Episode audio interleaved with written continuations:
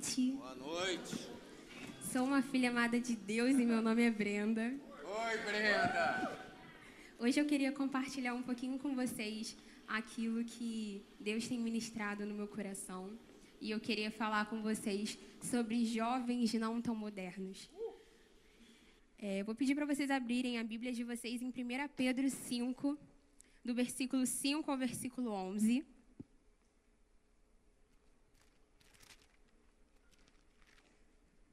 Que diz assim: Da mesma forma, jovens, sujeitem-se aos mais velhos. Sejam todos humildes uns para com os outros, porque Deus se opõe aos orgulhosos, mas concede graça aos humildes. Portanto, humilhem-se debaixo da poderosa mão de Deus, para que ele os exalte no devido tempo. Lancem sobre ele toda a sua ansiedade, porque ele tem cuidado de vocês. Estejam alertas e vigiem. O diabo, o inimigo de vocês, anda ao redor como leão, rugindo e procurando a quem possa devorar. Resistam-lhe, permanecendo firmes na fé, sabendo que os irmãos que vocês têm em todo o mundo estão passando pelos mesmos sofrimentos. O Deus de toda graça, que os chamou para a sua glória eterna em Cristo Jesus, depois de terem sofrido durante um pouco de tempo, os restaurará, os confirmará, lhes dará forças e os porá sobre firmes alicerces. A ele seja o poder para todo sempre. Amém. A gente sabe que a gente vive em um mundo atual onde muitas informações são jogadas na gente, né? Posts, vídeos, stories, publicações. E aí fica um pouco difícil quando tantas vozes se levantam, a gente ouvir a voz de Deus. Mas quando a gente olha a luz da palavra, a gente consegue aprender e consegue conhecer alguns jovens que escolheram não ouvir com seus ouvidos naturais, mas escolheram ouvir a voz do Espírito Santo que ecoava em seu coração. O primeiro jovem que eu quero falar com vocês é Davi. Davi, mesmo sendo jovem, ele enfrentou e derrotou um gigante em honra ao nome de Deus. José, ele foi vendido como escravo e depois foi prisioneiro. Mesmo sendo jovem, ele se tornou um governante no Egito por sua obediência e fidelidade a Deus. Daniel foi destaque na corte de Nabucodonosor, mesmo sendo jovem, por sua obediência e fidelidade a Deus. E refletindo um pouquinho sobre essa passagem de 1 Pedro 5, o Senhor me levou a pensar a respeito daquelas ordenanças que estão na palavra que a gente já sabe de cor. Mulheres, sujeitem-se aos seus maridos. Maridos, amem as suas esposas como Deus e a igreja. Filhos, honrem os seus pais. Pais, não irritem seus filhos. Mas será que a gente, como jovens, a gente sabe as ordenanças específicas que o Senhor tem para a nossa vida nesse tempo? a gente sabe, né, que há um tempo perfeito de Deus, um tempo separado para cada coisa aqui na terra. E eu creio e já declaro sobre a vida de vocês que existirá o tempo que vocês serão pais e mães, que vocês serão esposos e esposas. Mas hoje eu quero que a gente analise um pouquinho, que a gente fixe o nosso olhar nesse tempo exato que nós estamos vivendo, nesse tempo que Deus preparou para a gente. E eu também creio que, assim como Mordecai falou lá para Esther, quem sabe não foi para este exato momento que você chegou na posição de rainha, hoje o Espírito Santo diz para gente. Quem sabe não foi por, por causa desse exato momento, a sua juventude que Deus te criou. Então, junto com vocês, hoje eu quero refletir um pouquinho sobre quem são esses tais jovens não tão modernos, que eu creio que são cada um de vocês que está sentado aqui, que sou eu. E baseados no texto de 1 Pedro 5, a gente pode entender alguns, alguns conselhos que a palavra de Deus traz para a gente nesse tempo. E o primeiro conselho que eu queria compartilhar com vocês é que jovens não tão modernos se sujeitam aos mais velhos. Já começou assim, Deus falando comigo, eu já levei um tapão, porque às vezes na nossa juventude a gente quer achar que nós somos autossuficientes, que nós somos independentes, mas a palavra de Deus nos diz: sujeitem-se aos mais velhos. Lá em Jó 12, 12 vai dizer: a sabedoria pertence aos idosos e o entendimento aos mais velhos. Em Provérbios 1, 8 vai dizer: Filho meu, ouve a instrução de teu pai e não deixes o ensinamento de tua mãe. Em Levítico 19, 32 diz: Levantem-se na presença dos idosos, honrem os anciãos. E aí eu concluí que a sabedoria, ela está muito atrelada à experiência. A gente pode tomar como exemplo uma graduação. A gente tem toda uma bagagem teórica ao longo de todos os anos que a gente está na faculdade. Mas para a gente se formar, a gente precisa do quê? dos estágios, da prática. E a gente também pode tomar, por exemplo, os cientistas. Eles não são reconhecidos, totalmente reconhecidos, só por eles elaborarem teorias e tal, mas sim por eles comprová-las. Então, é, Deus instituiu, na nossa vida é a mesma coisa, né? Deus instituiu pessoas com autoridade sobre nós, nossos pais, nossos avós, nossos líderes, nossos pastores, para que a partir das experiências e vivências que eles têm, nós possamos ser instruídos. E um autor desconhecido vai dizer assim: se sujeitar aos mais velhos não apenas nos conecta com o passado, mas também nos permite aprender lições valiosas que moldam o nosso presente e futuro. E aí agora eu vou pedir para vocês abrirem em 1 Reis 12, do versículo 1 ao versículo 11, onde conta um pouquinho da história de Roboão. Para quem não sabe, Roboão era filho do rei Salomão. E o rei, e o rei Salomão, ele foi conhecido como o homem mais sábio de seu tempo. Deus ele se revelou a Salomão através de um sonho e perguntou a ele assim: "O que você deseja? Eu lhe darei." E Salomão podia ter pedido ouro, podia ter pedido prata, podia ter pedido vida eterna, mas ele pediu: "Deus, me dá sabedoria." E aí a gente vai ver se Roboão ele tinha a mesma sabedoria que seu pai, né? Versículo 1. Roboão foi a Siquém, onde todos os israelitas tinham se reunido para proclamá-lo rei. Assim que Jeroboão, filho de Nebate, que estava no Egito, para onde tinha fugido do rei Salomão, soube disso, voltou de lá. Depois disso, mandaram chamá-lo. Então, ele e toda a Assembleia de Israel foram ao encontro de Roboão e disseram: Teu pai colocou sobre nós um jugo pesado, mas agora diminui o trabalho árduo e este jugo pesado, e nós te serviremos.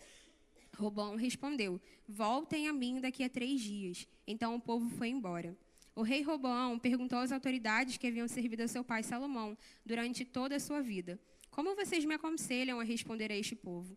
Eles responderam: Se hoje forem um servo deste povo e servi-lo, dando-lhe uma resposta favorável, eles sempre serão teus servos.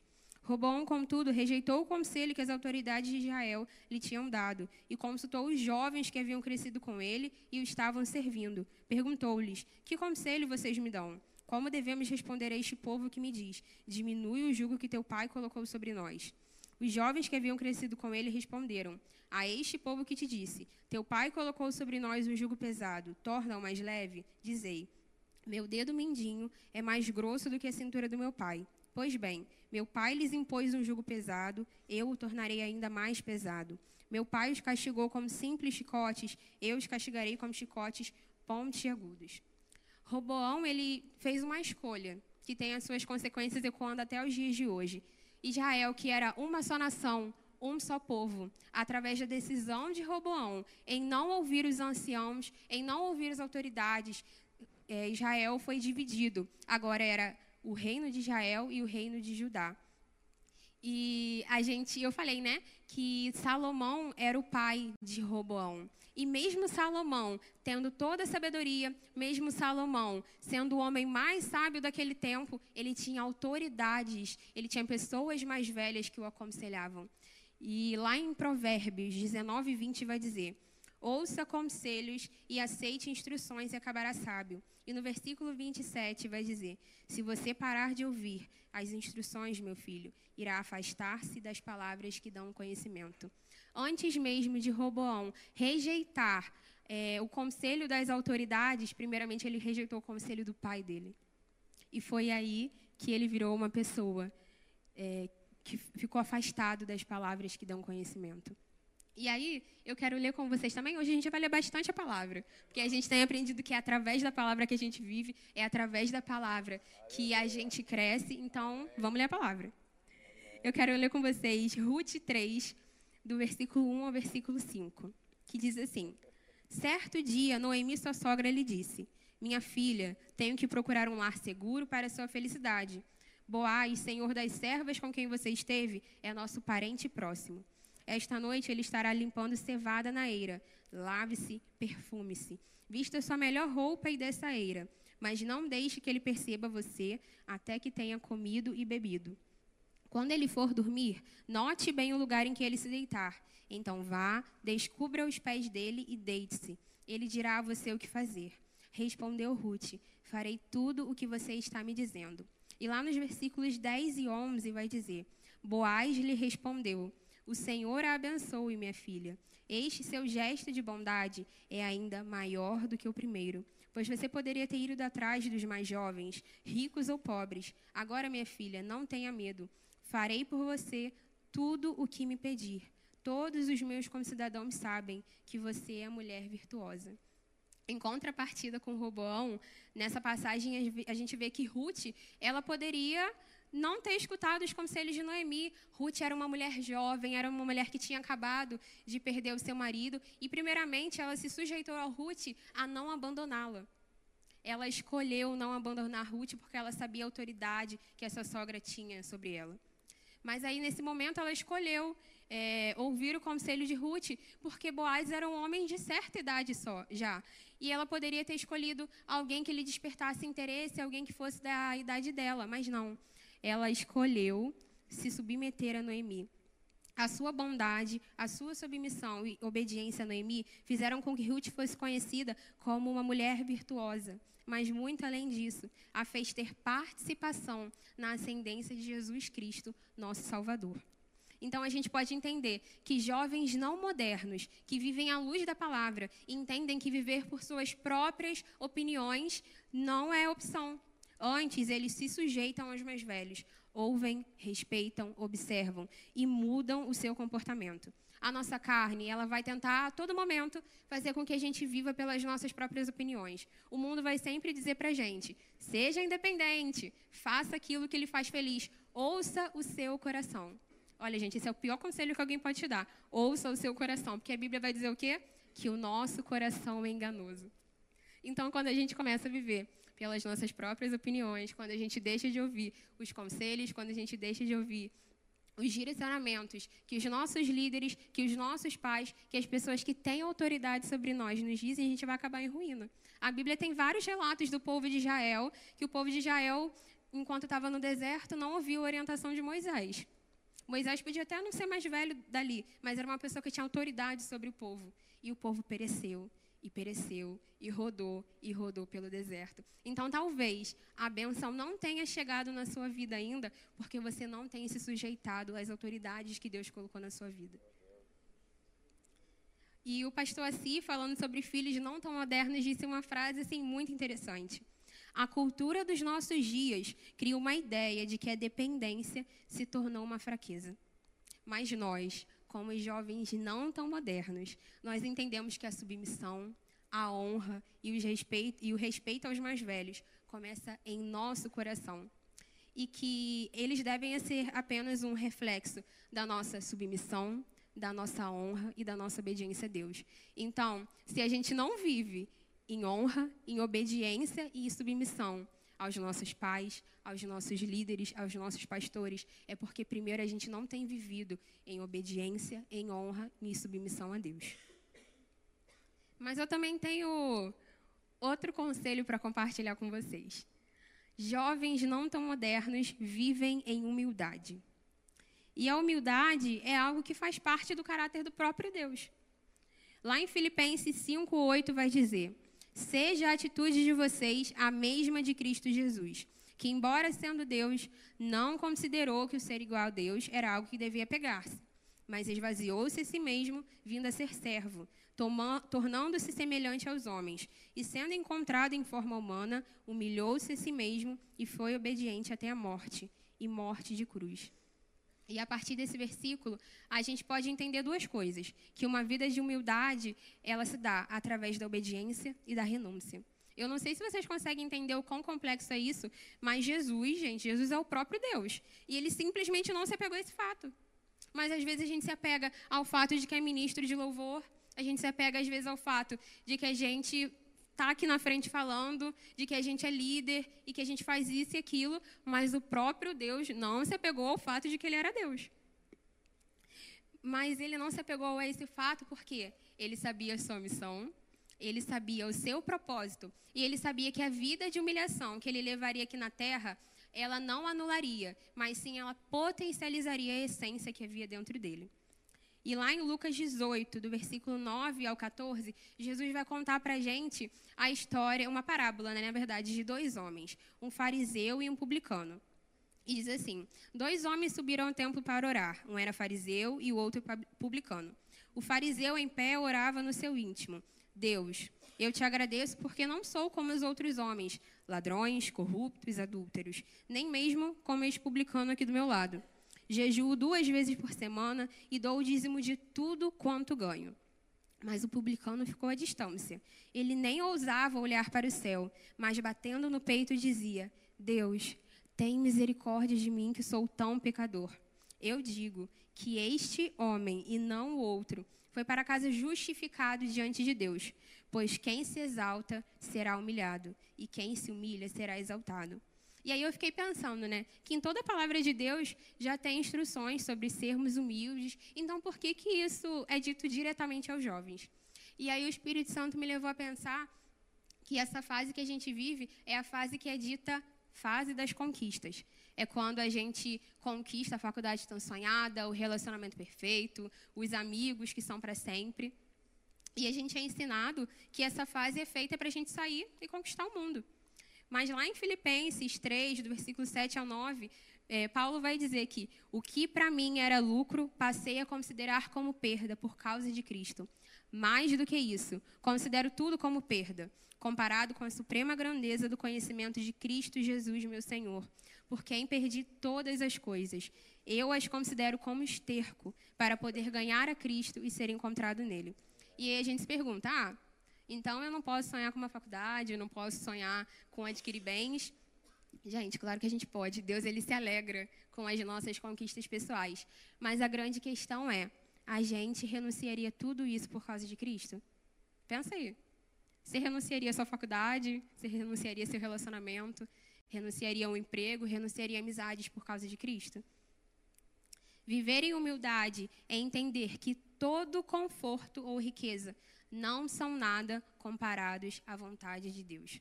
Porque na palavra de Deus vai dizer que Ele faz infinitamente mais do que nós possamos pedir ou imaginar. Mas viver em humildade é também buscar a cada dia que o nosso eu diminua, para que o Senhor possa aparecer, para que Deus vá tomando lugar na nossa vida. Porque o mundo moderno nos diz: seja o protagonista da sua própria vida. Mas em contrapartida, a palavra de Deus vai dizer em Jeremias 9, do versículo 23 e 24: Não se glorie o sábio em sua sabedoria, nem o forte em sua força, nem o rico em sua riqueza mas quem se gloriar, glorie-se nisto, em compreender-me e conhecer-me, pois eu sou o Senhor. E eu pesquisando um pouquinho a respeito da palavra humilhar, é, eu vi lá no Google que a etimologia da palavra humilhar está relacionada com a palavra com o termo humus, que significa chão e terra. E aí o Espírito Santo me levou a entender que jovens não tão modernos, que vivem em humildade e que vivem através da palavra, entendem que viver em humildade né, é deixar de tentar alcançar os céus com seus próprios pés, mas começarem a tocar os chãos com seus joelhos, porque aí o céu vai descer sobre nós. Então, se você tem tentado alcançar o mundo, se você tem tentado ganhar o mundo com os seus próprios pés, Pode parar porque não vai dar certo. Começa a ajoelhar, começa a orar, começa a se derramar. E aí os céus vão começar a descer sobre a sua vida. Aleluia. Mas eu também entendo uma terceira coisa: que jovens não tão modernos lançam sobre Jesus toda a sua ansiedade. Aleluia. E aí essa parte ela pega. Não pega? Deus está acima do tempo, gente. E antes mesmo de sequer o tempo existir, nosso Pai já era. Nada está fora do seu controle, nada está acima da vontade de Deus e nada acontece sem a permissão dele. E eu sempre ouvi falar desse versículo, e assim como falava da humildade na Bíblia, é, já tem várias coisas falando sobre ansiedade e tal, mas eu nunca tinha me atentado que é, a Bíblia fala exatamente aos jovens. É esse versículo aqui, peraí. Lancem sobre ele toda a sua ansiedade, porque ele tem cuidado de vocês. E aí eu fiquei me perguntando por quê? Por que, que isso é dito diretamente aos jovens? Por, isso que, por que, que isso é dito especificamente para a gente? E aí, como eu falei antes sobre a questão das conquistas, a época em que a gente vive é uma época onde muitas decisões acerca do nosso futuro são tomadas. É uma época onde muita responsabilidade chega nas nossas costas, onde a pressão da sociedade aumenta e por isso a gente tende a achar que a gente precisa fazer tudo com a força do nosso próprio braço. Os sentimentos começam a aflorar diante de tantas demandas e os pensamentos de insegurança começam a ganhar espaço. E quando a gente percebe, a gente está atolado em ansiedade e em preocupação. E eu tenho certeza aqui que aqui existem pessoas que já se preocuparam demais com o futuro. Gente, eu já me procurei, já me preocupei muitas e muitas e muitas e muitas vezes. E a grande questão é que o mundo faz com que a gente olhe para o futuro com olhos de medo, com olhos de temor. Mas o Espírito Santo, mais Deus, chama a gente a olhar para o futuro com olhos de expectativa não para o que a gente vai fazer, mas para o que Deus quer fazer na nossa vida. Amém? Ao olharmos a luz da palavra, o Senhor nos diz: lancem sobre mim toda a sua ansiedade, porque eu tenho cuidado de você. O Senhor fala assim: ei, filho, não ande ansioso por coisa alguma. Venha, me entregue esse fardo e troque ele pelo meu jugo, que é suave e é leve. Mas o mundo diz pra gente: tudo bem, Está com medo e ansioso. Estar com medo e estar ansioso. Isso é normal e acontece com todo mundo. Gente, não é normal. Quem confia no Senhor não vive com medo. Quem confia no Senhor não vive ansioso. Porque a palavra de Deus vai dizer que o perfeito amor lança fora todo medo. E quem vive com medo não está aperfeiçoado no amor. Então não conhece Jesus. Deus ele não deseja que a gente viva aprisionados em uma vida de ansiedade ou paralisados pelo medo, porque na palavra dele diz que o perfeito amor lança fora todo medo. E aí eu me peguei pensando, como que deve ter sido a juventude de Jesus? Sabendo assim que tudo que ia vir, sabe? Toda todo o ministério dele, tudo que ele ia sofrer. Mas aí o Espírito Santo falou comigo que com certeza a carne tentou fazê-lo ter medo. Tentou deixá-lo ansioso, tentou deixá-lo preocupado. Mas aí, gente, o Espírito Santo me mostrou outra coisa. Me disse que o espírito que estava nele era mais forte. E aí, eu lembrei de um dia que eu estava meditando em Salmos e o Senhor me falou assim: só pisa em terra santa os que deixam o Espírito Santo governar a sua vida porque a carne tem sentimentos e paixões carnais. Ela não conhece o céu, não conhece Sião. Mas o Espírito Santo, ele conhece de onde veio. Então, por que, que Jesus tinha aquela paz que excede todo entendimento? Porque a vida dele era governada pelo Espírito Santo. E às vezes a gente fala: Senhor, eis-me aqui. Senhor, envia-me a mim. Eu estou pronto, eu quero ser usado. E aí, na hora que o Senhor fala: Vai, chegou sua vez. Aí a gente fala, mas tem certeza, Senhor? É agora mesmo? E aí essa semana foi muito engraçado, porque eu estava super bem. E aí na segunda-feira, no domingo, eu saí do culto super bem. Aí na segunda-feira eu já acordei querendo ficar gripada. Aí já coloquei logo um remédio para dentro e falei, não, sai daí, Satanás. Não, não, não, não. Mas aí na terça-feira eu acordei derrubada, gente. E aí os pensamentos de medo, os pensamentos de insegurança já começaram a vir. Aí eu falei assim, meu Deus, vou mandar mensagem para o Wallace e vou falar, olha só, arruma outra pessoa porque para mim não dá. Aí o Senhor falou assim, ué, mas quem que governa a sua vida? E aí eu levei um tapão, né? Quem que governa a sua vida? É a carne, que não conhece o céu, ou sou eu? Ou é o Espírito Santo, que veio de lá? E aí eu entendi que jovens não tão modernos não são governados pela ansiedade, mas sim pelo Espírito Santo de Deus. Mas eu tenho uma quarta coisa para compartilhar com vocês. Jovens não tão modernos vivem alertas e vigilantes. E aí, ao ler esse versículo, Deus me levou a pensar sobre duas perspectivas diferentes. A primeira, estar alertas e vigilantes porque o maligno nos cerca.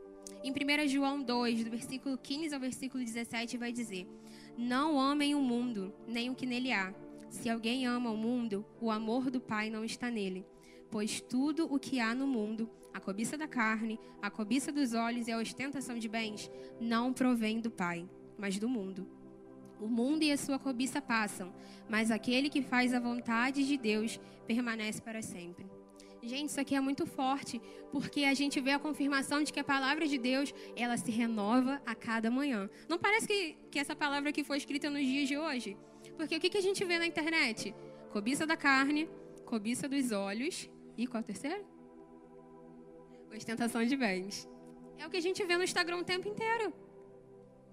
A todo momento a gente vê textos e mais textos dizendo: você precisa ser mais produtivo, tenha o corpo perfeito, como aumentar seu engajamento. O mundo fala pra gente que a gente sempre precisa de mais e mais e mais e mais.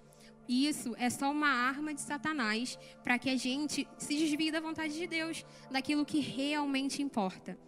E qual é a vontade de Deus para nós?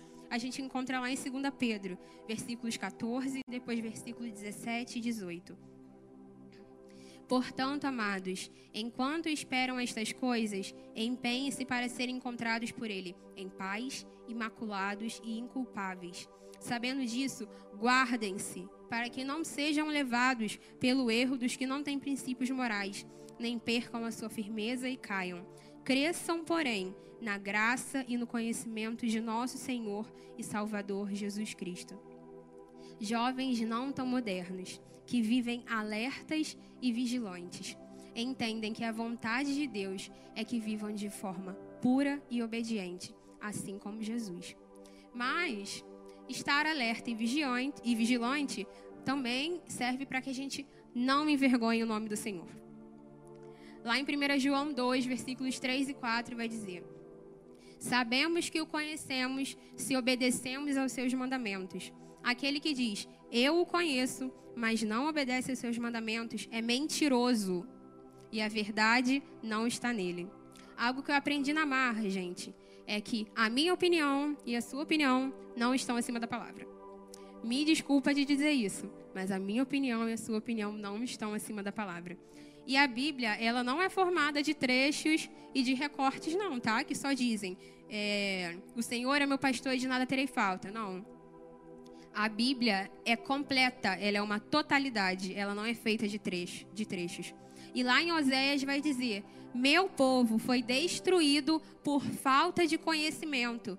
Uma vez que vocês rejeitaram o conhecimento, eu também os rejeito, como meus sacerdotes. E muitas vezes a gente se engana, dizendo que a gente vive verdadeiramente pela, pela palavra. Eita. E por muito tempo, gente, assim, eu dizia que eu vivia pela palavra, mas eu rejeitava um termo, um, ter, um trecho assim específico, que era aquele: mulheres, sujeitem-se aos vossos maridos. E por quê? Porque o mundo me dizia que isso era machismo, porque o mundo me dizia que isso era viver em angústia, que isso era sofrer, e eu acreditava. Eu acreditava mesmo. E ao rejeitar a palavra de Deus, eu automaticamente estava rejeitando o próprio Jesus, porque na palavra vai dizer que ele era o Verbo. Então, quando a gente rejeita a palavra, a gente rejeita a Jesus. Então, pensa aí, você tem rejeitado alguma alguma escritura? Você tem rejeitado algum trecho?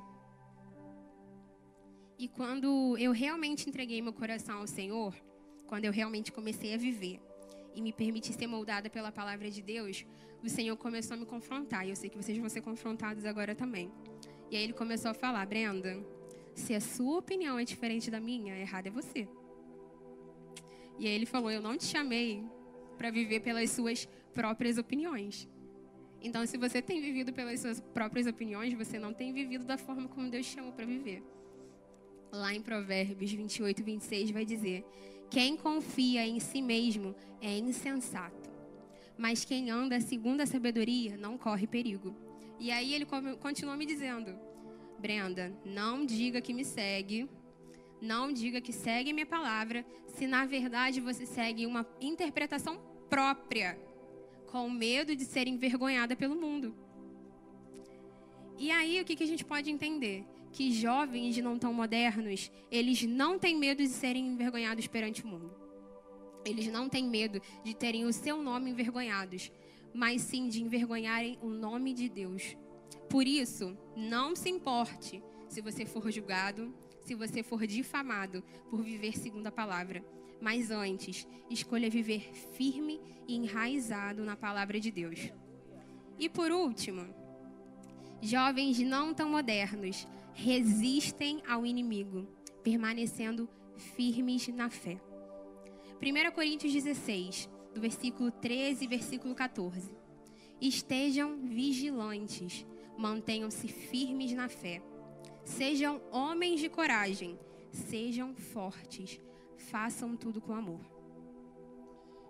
O inimigo sabe que o nosso escudo contra, contra os ataques dele é a nossa fé em Cristo Jesus. E durante toda a história da humanidade, ele sempre tentou achar uma forma de fazer com que esse elo, com que a nossa fé em Cristo Jesus, ela acabasse. E ultimamente ele se utiliza o quê? A nossa mente. E aí, como tia Catinha sempre diz, a nossa mente é o nosso maior campo de batalha. Mas aí eu fiquei pensando, o que que o inimigo ia pensar ao olhar para nós? E aí eu acho que ele ia falar assim: "OK, tô declarando, hein? Já que eu não consegui fazer com que os jovens da memorial sejam rebeldes ou arrogantes, porque eles são submissos às suas autoridades, já que eu também não consegui fazer com que a confiança deles em Deus se perdesse, porque a ansiedade deles eles entregaram para Jesus, e também sei que eles estão vigilantes e alertas contra mim porque eles vivem pela palavra. Então eu vou tentar fazer com que eles adoeçam de dentro para fora, até que não lhes reste nada. Só que aí o Espírito Santo me lembrou de uma coisa. Satanás esqueceu que onde Jesus está não existe escuridão. Porque a palavra de Deus vai nos afirmar em 1 João 1:5. Esta é a mensagem que dele ouvimos e transmitimos a vocês. Deus é luz e nele não há treva alguma. Satanás vai sempre tentar nos derrubar através de pensamentos ruins, nos acusando de nossos erros e de nossos pecados. Mas nós, como jovens não tão modernos, rebateremos as investidas do inimigo com a palavra de Deus e diremos: aí agora eu quero que vocês repitam comigo: nenhuma condenação há para os que estão em Cristo Jesus. E o pastor César Barreto, ele disse assim uma vez: aquele que ocupa o maior tempo em sua mente será quem terá controle para levar vantagem em seu reino. Você decide se é Deus ou o diabo. Então, nessa noite, não dê lugar ao inimigo. Resista. Aí vocês podem me perguntar, mas como? Jovens não tão modernos entendem que a única forma de resistir ao inimigo é através de uma vida de palavra, de jejum e oração. Palavra, jejum e oração. Palavra, jejum e oração. Gente, não tem outra forma. É pela palavra, é pelo jejum e é pela oração. E agora eu vou pedir para que vocês se levantem.